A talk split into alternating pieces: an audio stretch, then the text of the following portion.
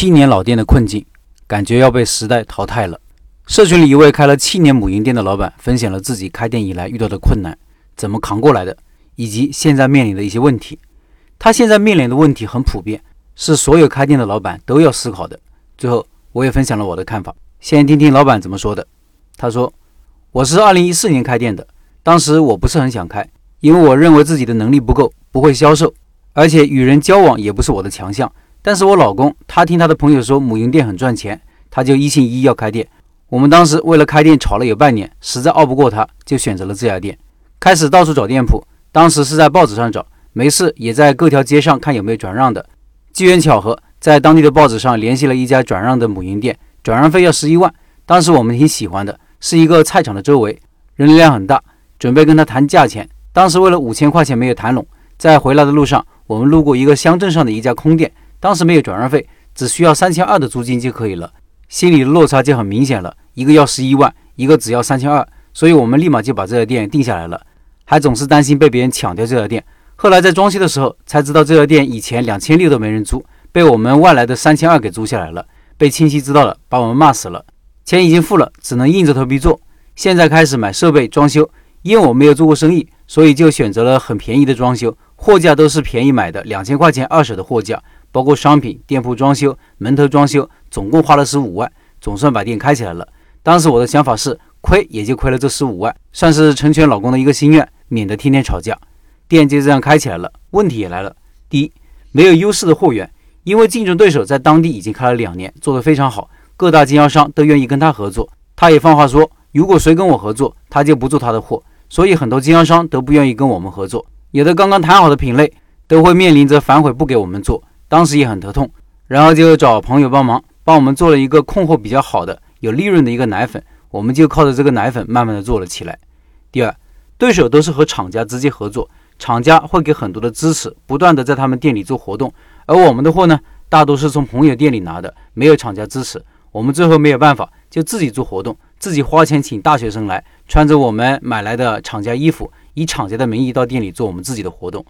第三，这个问题非常麻烦，就是竞争对手不断的污蔑我们，说我们的奶粉是批发大市场拿来的货，是假货，没有保证等等。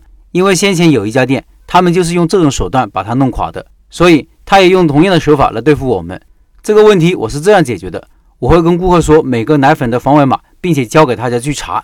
对呀，每个奶粉都有产品追溯的，就像身份证一样，我们就一个一个的开始宣导。然后直接告诉顾客，我们这边的东西在竞争对手嘴巴里都是垃圾。顾客也是明白人，竞争对手肯定说我们不好的。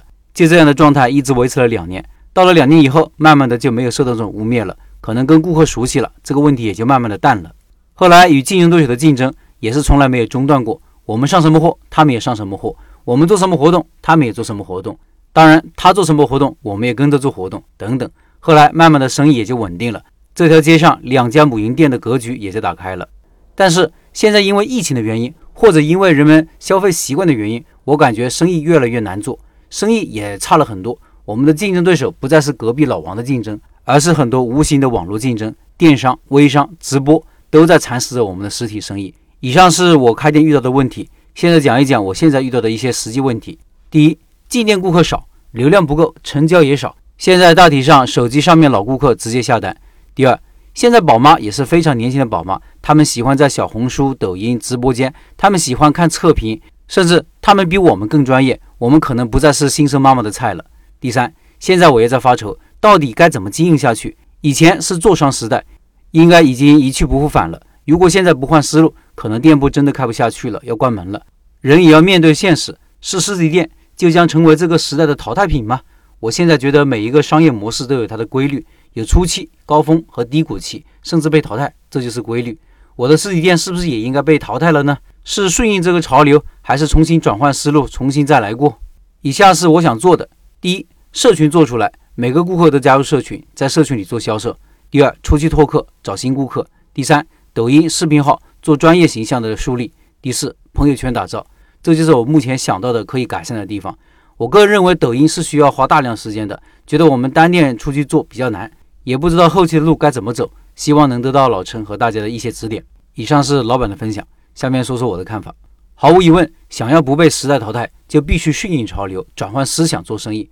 因为市场环境在变，顾客的交流沟通方式在变，我们开店做生意的不跟着变，就只能被淘汰。可以这么说，现在街上相当一部分倒闭的店铺，就是因为没有跟随着顾客的变化而调整自己做生意的方式。现在开实体店是不能离开线上经营的，线上线下结合起来才是必须要做的。其实我这段时间的文章和直播都在反复强调这个观点：未来的生意无所谓线上和线下，互联网并不是我们开店人的敌人，互联网只是一个工具而已。我们一定要拥抱线上的各种工具。我为什么一直强调大家要把店铺的微信做起来？把线下的顾客都变成微信好友，这就是一个最基础的、最简单的、最容易操作的、顾客使用频率最高的线上运营工具。除了微信，现在还有抖音、快手、微信视频号。昨天晚上直播，还有老板问到了这一点：以后大家跟顾客的交流和沟通就可以用微信视频号呀。只要你平日里本身就在运营和使用这么一个平台，顾客就多了一个了解你的渠道。还有各种第三方平台，大众点评啊、美团团购啊、小红书啊，都可以利用为我们所用。开实体店的人，因为有实体店，天然就有和顾客更近的优势，也更加有信任基础，让顾客来店里体验和顾客进一步交流和沟通的机会也越多。我记得前段时间我还特意拿母婴店举了例子，如果单纯的开个母婴店等顾客上门，肯定是不行的。老板要用自己的专业知识和能力，和自己的店铺为附近几个小区的宝妈们解决他们面临的各种问题。实体店变成一个宝妈们交流互动的场地，一个体验产品的空间，一个学习知识、交流情感的会所。卖东西就是自然而然的事情，也只有这样了，竞争才是有门槛的，同行也是难以模仿的。